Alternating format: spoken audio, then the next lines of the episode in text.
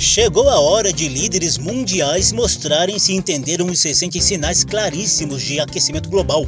Eles vão se reunir na Escócia em busca de consensos e, sobretudo, ações concretas para a redução dos gases do efeito estufa.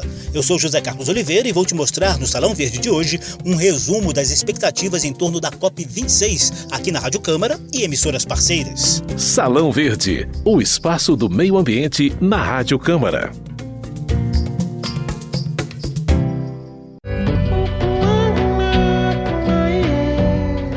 Longo deste ano, já fizemos algumas edições com expectativas em torno da COP26, a Conferência da Organização das Nações Unidas sobre Mudanças Climáticas. Em todos os programas ficou mais do que evidente a imensa urgência de medidas concretas de redução dos gases do efeito estufa para tentar conter o aquecimento global e os eventos climáticos extremos que muita gente já sente na pele.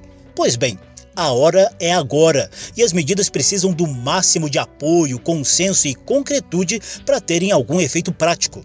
Para começar, Nathalie Anterstel, diretora do Instituto Talanoa e especializada em políticas socioambientais, nos conta o que está em jogo nessa COP26. Nós estamos falando da COP26, muito provavelmente a COP mais importante desde Paris. Agora, todos os países do mundo contribuem com diferentes percentuais, com diferentes abordagens em diferentes setores, mas todos contribuem para um mesmo objetivo que foi definido em termos de temperatura, que é limitar o aquecimento global a menos de 2 graus e preferencialmente um grau e meio uh, acima dos níveis pré-industriais. E a gente está numa lógica em que as políticas domésticas, dentro das circunstâncias nacionais, né, são definidas e a soma delas é que tem que ficar próxima ou dentro, na verdade, uh, desse limite que nós definimos. Então, está na política doméstica a raiz da solução da resposta à crise climática. Para a gente saber direitinho o que esperar do documento final da COP26, lá no dia 12 de novembro,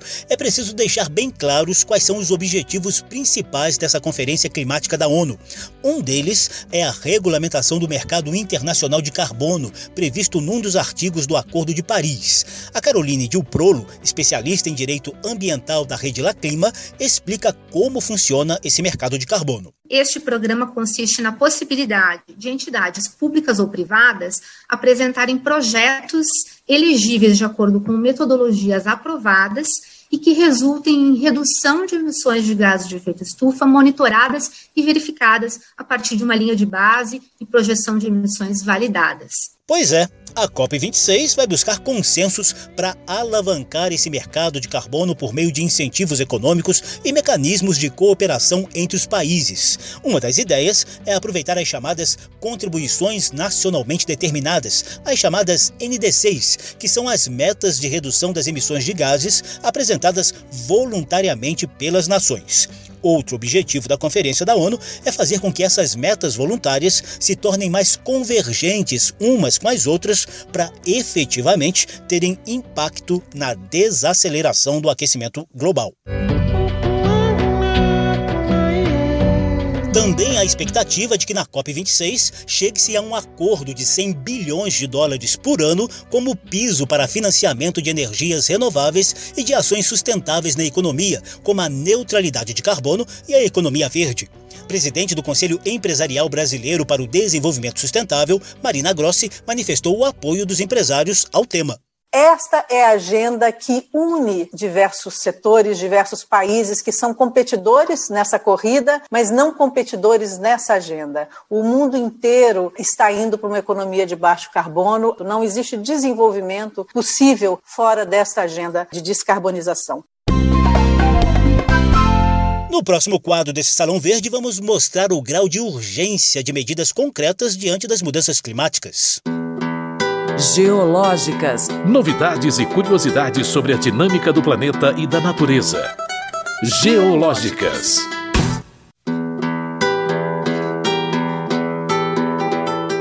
Está todo mundo sentindo na pele os efeitos do aquecimento global e das mudanças climáticas, mas 234 cientistas de 66 países detalharam essas alterações no planeta no último relatório do IPCC, o painel intergovernamental da ONU sobre mudanças climáticas, divulgado em agosto. Esse relatório também já foi dissecado em uma edição recente de Salão Verde.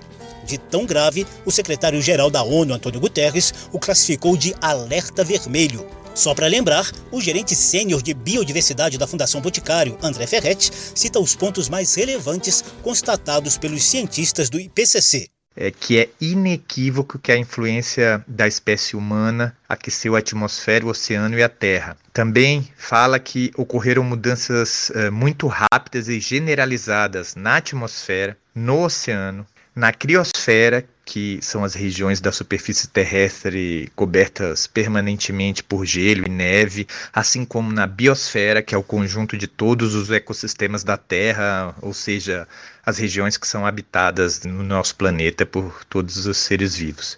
Outra questão importante é que a mudança climática foi induzida pelo ser humano, e já está afetando extremos climáticos e meteorológicos em todas as regiões do, do globo, como a gente tem visto aí com grandes tempestades, grandes é, eventos climáticos extremos como queimadas, incêndios gigantescos, secas enormes, é, inundações.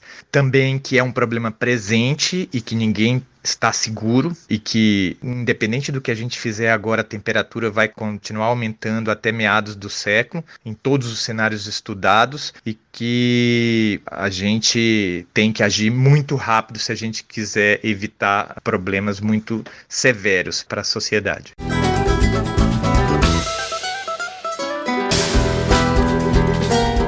Outro dado que mostra o inequívoco reflexo das ações humanas no aquecimento global é que em 2019 as concentrações de CO2, o gás carbônico na atmosfera, estavam mais altas do que em qualquer outro momento durante os últimos milênios. As concentrações de metano e óxido nitroso, outros dois gases do efeito estufa, também eram as mais altas de todos os tempos. As previsões são sombrias para as áreas costeiras. O aumento contínuo do nível do mar ao longo deste século tende a ampliar o processo erosivo e a provocar inundações costeiras mais frequentes e severas. O estrago acumulado é tão imenso que as sequelas desse aumento contínuo do nível do mar vão permanecer irreversíveis durante vários séculos. E outro alerta importante: o aumento da temperatura global em 1,5 graus Celsius nas próximas décadas traz risco de devastação generalizada.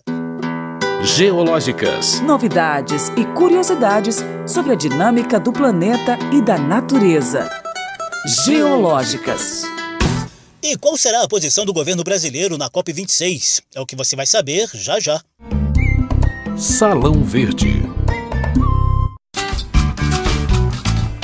Não há dúvida de que a gestão do meio ambiente é uma das polêmicas que envolvem o atual governo federal. Ao longo do ano, as comissões da Câmara dos Deputados promoveram algumas audiências públicas para acompanhar os preparativos da participação brasileira na Conferência da ONU sobre Mudanças Climáticas lá na Escócia. Nessas negociações, o protagonismo sempre cabe aos Ministérios de Relações Exteriores e de Meio Ambiente. Os dois ministros disseram que o Brasil terá uma grande estrutura na COP26, com um estande para a divulgação do país em Glasgow e um estúdio montado em Brasília para apresentações virtuais. Quanto ao conteúdo da conferência, assim falou o ministro do Meio Ambiente, Joaquim Pereira Leite, substituto de Ricardo Salles. Nós entendemos que a gente tem que mostrar um Brasil real, um Brasil que faz, um Brasil que faz a sustentabilidade, que faz essa atividade de, de, preservar a floresta, que faz uma atividade de uma energia renovável como nós temos aqui no Brasil. Qual é o desafio? É levar esse tema clima e floresta para dentro de Glasgow. Clima e floresta na linha de redução de emissões e proteção e conservação florestal. O Brasil tem que chegar com um posicionamento claro. A promessa de 100 bilhões de dólares para fazer uma transição para uma economia economia de baixa emissão não foi realizada pelos países industrializados. Agora, a posição do ministro de Relações Exteriores, chanceler Carlos Alberto França. Estamos empenhados em demonstrar ao mundo que asseguraremos a implementação de nossa ambiciosa contribuição nacionalmente determinada, a NDC, ao amparo do Acordo de Paris. E nossa NDC, o Brasil reafirmou o compromisso com a redução das emissões líquidas totais de gases de efeito estufa em 37% em 2025 o Brasil assumiu ainda o compromisso com a redução em 43% das emissões até 2030 e anunciou o objetivo indicativo de atingir neutralidade climática, ou seja, emissões líquidas nulas, em 2060.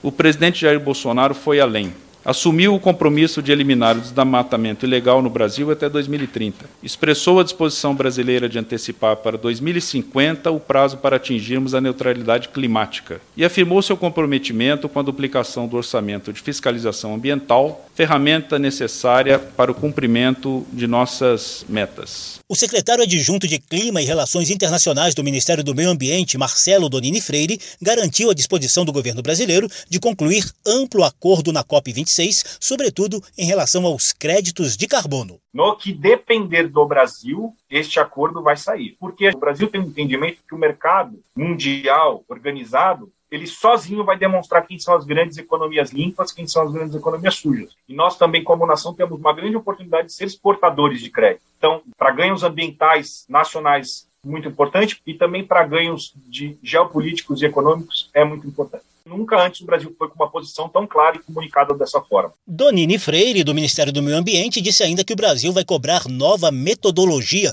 para calcular suas emissões de gases poluentes. É o que ele chamou de tropicalização da contabilidade das emissões. É algo que muitas vezes não é tido como tão relevante, mas que é sim de extrema relevância, que é a revisão do nosso inventário nacional, que é a nossa contabilidade de gases de efeito estufa nacional. É prevista nos acordos mundiais, é prevista nas metodologias mundiais, e o aprimoramento dessa contabilidade consegue mostrar um Brasil mais verdadeiro em termos de emissões. Eu falo tropicalização porque muitas vezes a gente usa metodologias e fatores de hemisfério norte para realidades brasileiras, que são totalmente diferentes. Isso gera uma distorção da nossa contabilidade.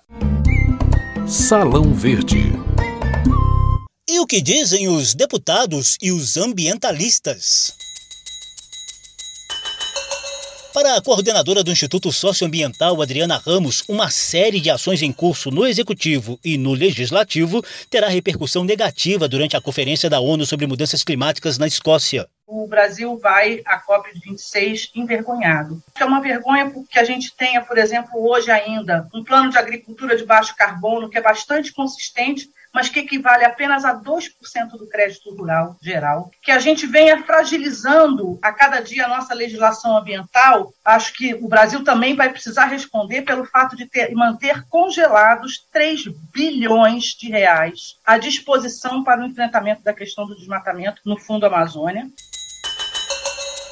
Além do ISA, as ONGs Observatório do Clima, WWF Brasil e Fundação SOS Mata Atlântica cobraram urgência de ações concretas para a redução do desmatamento e dos incêndios florestais, que são os principais responsáveis pelas emissões de gases do efeito estufa por parte do Brasil.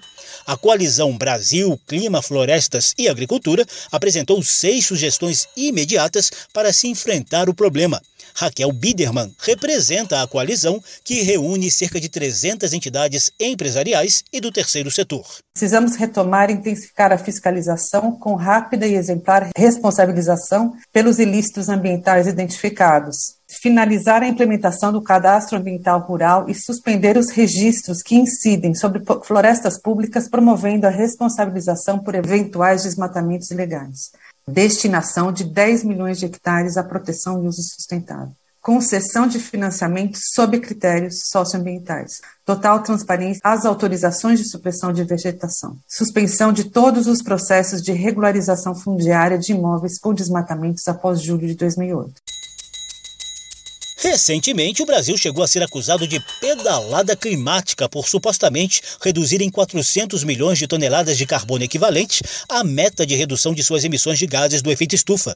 O caso foi alvo de uma ação popular na Justiça de São Paulo, conduzida pelo movimento Fridays for Future Brasil, inspirado nas ações da ambientalista sueca Greta Thunberg.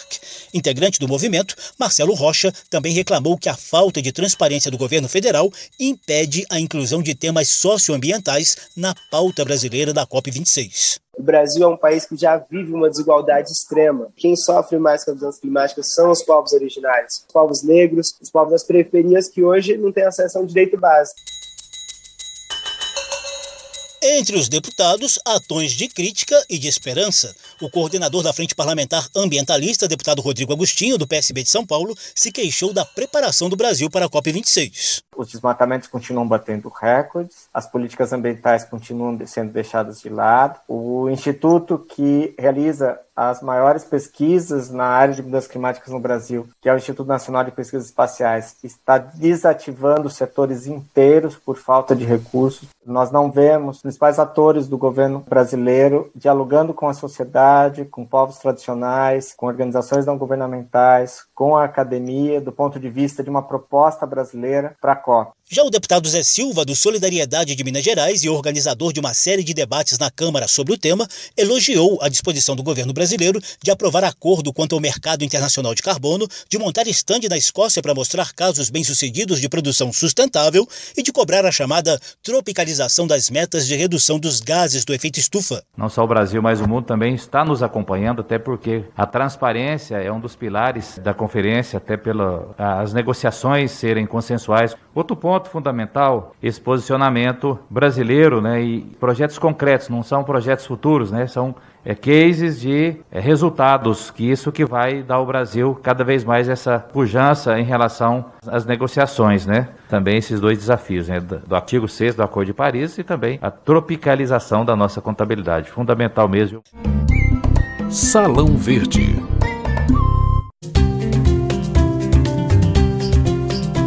Quase todos os finais de conferências climáticas da ONU são cheios de tensão e de ameaças de não haver acordos. Muitas vezes, os documentos finais desses mega encontros são bem fracos e, o que é pior, sem resultado concreto para a redução das emissões de gases poluentes. Enquanto isso, o aquecimento global só aumenta e os eventos climáticos extremos só aceleram em intensidade e gravidade. Não é nada fácil conseguir consenso de líderes de 190 países com interesses, culturas, ideologias e crenças diferentes. Porém, os cientistas já nos mostraram que o aquecimento do planeta segue num ritmo muito acima do previsto e os eventos extremos de secas, tempestades, ciclones têm escancarado esse problema gravíssimo para a humanidade. Por isso, eu vou encerrar o programa de hoje com o recente apelo do secretário-geral da ONU, Antônio Guterres, que a gente já mostrou aqui na edição sobre o mais recente relatório do IPCC, batizado de Alerta Vermelho. The quality of the water we drink, the food we eat, and the air we breathe all depend on protecting the natural world, but the environment is facing unprecedented perils caused by human activity. Ele está dizendo aí que a qualidade da água, do alimento e do ar depende da proteção da natureza, mas que o meio ambiente está enfrentando perigos sem precedentes causados pela atividade humana. Na lista de perigos estão o risco de extinção de um milhão de espécies, a poluição do ar e dos mares, o aquecimento global e as mudanças climáticas que Antônio Guterres define como uma ameaça ameaça existencial.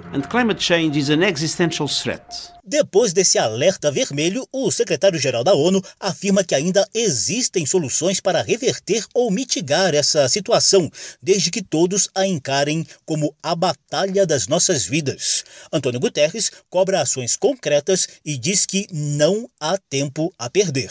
There is no time to lose. This is the battle of our lives. We must win and we can. Solutions exist. People everywhere are demanding action. Esse foi o Salão Verde à espera de respostas concretas da COP26 para reduzir as emissões de gases do efeito estufa e assim tentar controlar o aquecimento global e as mudanças climáticas. O programa teve produção de Lucélia Cristina, edição e apresentação de José Carlos Oliveira. Se você quiser ouvir de novo essa e as edições anteriores, basta visitar a página da Rádio Câmara da internet e procurar por Salão Verde. O programa também está disponível em podcast. Obrigadíssimo pela atenção. Tchau. Salão Verde, o espaço do meio ambiente na Rádio Câmara.